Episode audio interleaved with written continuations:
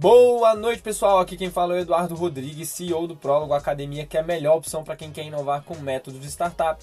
Este é o Epílogo, sua pílula semanal do mundo das startups, e hoje, domingo, 26 de julho, temos o episódio da semana 30 de 2020, recapitulando os principais acontecimentos do mundo das startups essa semana. Primeiramente, parecerá o futuro de Jetsons, mas é verdade. A KFC está tentando criar os primeiros nuggets de frango produzidos em laboratório do mundo. Parte seu conceito de restaurante do futuro, anunciou a empresa essa semana.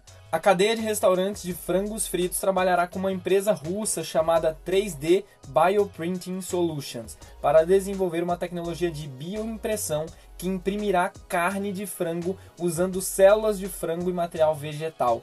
A KFC planeja fornecer à empresa de bioimpressão ingredientes como panquecas e especiarias para obter o sabor KFC exclusivo e procurará replicar o sabor e a textura do frango genuíno. Abre aspas, as tecnologias de bioprinting 3D, inicialmente amplamente reconhecidas na medicina, atualmente estão ganhando popularidade na produção de alimentos como carne, fecha aspas, disse Youssef, cofundador da 3D Bioprinting Solutions, em comunicado anunciando a parceria da KFC. Segundo ele, no futuro, o rápido desenvolvimento dessas tecnologias nos permitirá tornar os produtos à base de carne impressos em 3D mais acessíveis e esperamos assim que a tecnologia criada como resultado da cooperação com a KFC ajude a acelerar o lançamento de produtos à base de células no mercado. O que, que você acha de um lanchinho de células impressas? Será que vai ser gostoso isso? Agora vamos para o bloco sobre economia brasileira. Segundo uma projeção da Secretaria de Política Econômica do Ministério da Economia, o número de negócios inadimplentes no Brasil deve crescer 294% em relação ao cenário sem a pandemia do novo coronavírus. De acordo com as informações do site G1, o estudo aponta que 271 mil empresas devem se tornar incapazes de cumprir suas obrigações financeiras por causa da crise. A SPE também estima que os efeitos econômicos da pandemia devem levar cerca de 3.500 companhias a pedir recuperação judicial ou entrar em falência nos próximos meses. Ainda sobre economia, cerca de 69 milhões de brasileiros, o equivalente a 42% da população em idade adulta, planejam comprar menos nos próximos meses, segundo um levantamento nacional conduzido pelo Instituto Locomotiva.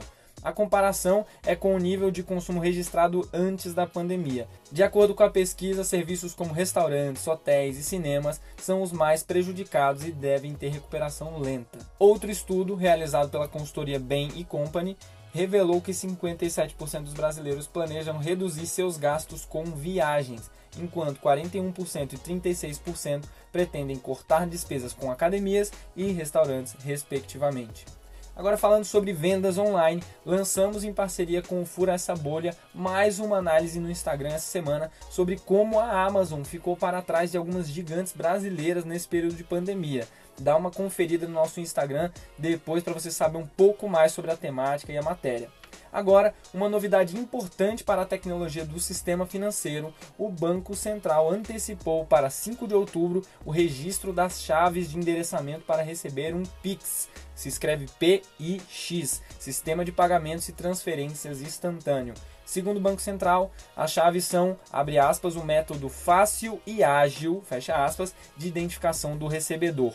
Desta forma, o pagador não precisará de dados como o número da instituição, agência e conta para fazer uma transferência. Isso abrirá muito espaço para inovação e criação de novas soluções financeiras. Para receber um Pix, a partir de outubro, basta acessar o aplicativo da instituição em que você tem conta e fazer o registro da chave vinculando o número de telefone celular, e-mail ou CPF barra CNPJ àquela conta específica. As informações serão armazenadas em uma plataforma tecnológica desenvolvida e operada pelo Banco Central, chamada Diretório Identificador de Contas Transacionais, DICT, um dos componentes do Pix.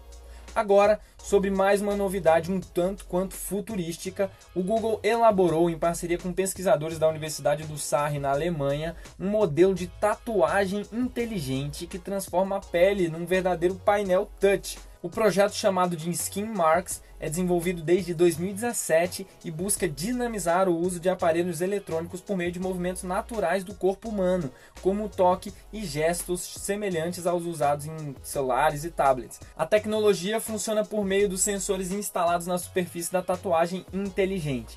Ela, por sua vez, é produzida ao aplicar um tipo de tinta condutiva num papel de tatuagem via processo de serigrafia, como normalmente são feitas as estampas de camiseta, mas colando esse papel com um fio condutor térmico. As tintas condutivas servem, entre outras coisas, para desenvolver circuitos elétricos numa superfície qualquer. Por causa disso, as ilustrações não podem ser muito complexas, mas ainda dá para fazer um coração, um raio ou algo mais minimalista. Ainda de acordo com o estudo da Skin Marks, elas podem ser aplicadas em cinco tipos de superfície no corpo, em um processo semelhante à aplicação de tatuagens temporárias. Essas superfícies são diferentes das outras partes da pele porque são facilmente identificáveis e se destacam. Dentre elas são as pintas, as dobras do cotovelo, as articulações dos dedos das mãos e superfícies ósseas, como as que ficam no punho. Além delas, há também a possibilidade de posicionar uma tatuagem inteligente próxima a um acessório, como brincos, anéis e pulseiras. Nesse caso, a tatuagem funcionará também como um adereço temporário e, para ativá-la, a pessoa poderia girar o anel do dedo ou mexer o bracelete. Imagina só, poder ver as horas ao dobrar um dedo. Agora, sobre investimentos de venture capital no Brasil, o momento não poderia ser mais promissor para as health techs, startups especializadas na área da saúde. Durante a pandemia, soluções que facilitam a vida de médicos e pacientes tiveram espaço para crescer. Com a iClinic não foi diferente. A startup brasileira, que oferece uma plataforma de gerenciamento de clínicas médicas, acabou de fechar sua primeira rodada de investimento Série B com um cheque assinado pelo Fundo para a América Latina do conglomerado japonês SoftBank. Abre aspas, acreditamos que a iClinic é quem está melhor posicionado para liderar a digitalização do setor de saúde no Brasil, que se encontra em um ponto de inflexão na atual pandemia, afirma o diretor do SoftBank Group International, Felipe Rodrigues Afonso. O valor aportado não foi divulgado pela empresa, mas este não é o primeiro investimento que a startup recebe. Em janeiro de 2018, a iClinic havia recebido um aporte da família Moll. Com o capital, nos últimos 24 meses, a startup comprou três empresas. Uma delas foi a divisão brasileira da Indiana Practo, que oferece um software de gestão e agendamento online. Além disso, a HealthTech planeja a criação de um marketplace voltado para pacientes e médicos. O objetivo é que o paciente saia da consulta e já consiga marcar seus exames e comprar remédios no ambiente digital. Na outra ponta, os médicos poderiam comprar suprimentos diretamente com os fornecedores do mercado de saúde. Por fim, notícias sobre um movimento de compra que aconteceu nessa semana. O banco digital Nubank acaba de anunciar a aquisição da empresa americana Cognitech, consultoria de engenharia de software adquirida é responsável pela criação de dois sistemas de tecnologia usados por engenheiros de programação, o Clojure e o Datomic. A aquisição não foi apenas para incorporar os sistemas da americana, o Nubank também está em busca de talentos que possam complementar seu time. A Cognitech possui em seu quadro especialistas em linguagem funcional, uma abordagem moderna e eficiente e que já é utilizada pelos desenvolvedores do Nubank alguns dos funcionários da Cognitech prestavam consultoria ao Nubank desde 2014, quando o banco digital começou a desenvolver seus primeiros produtos.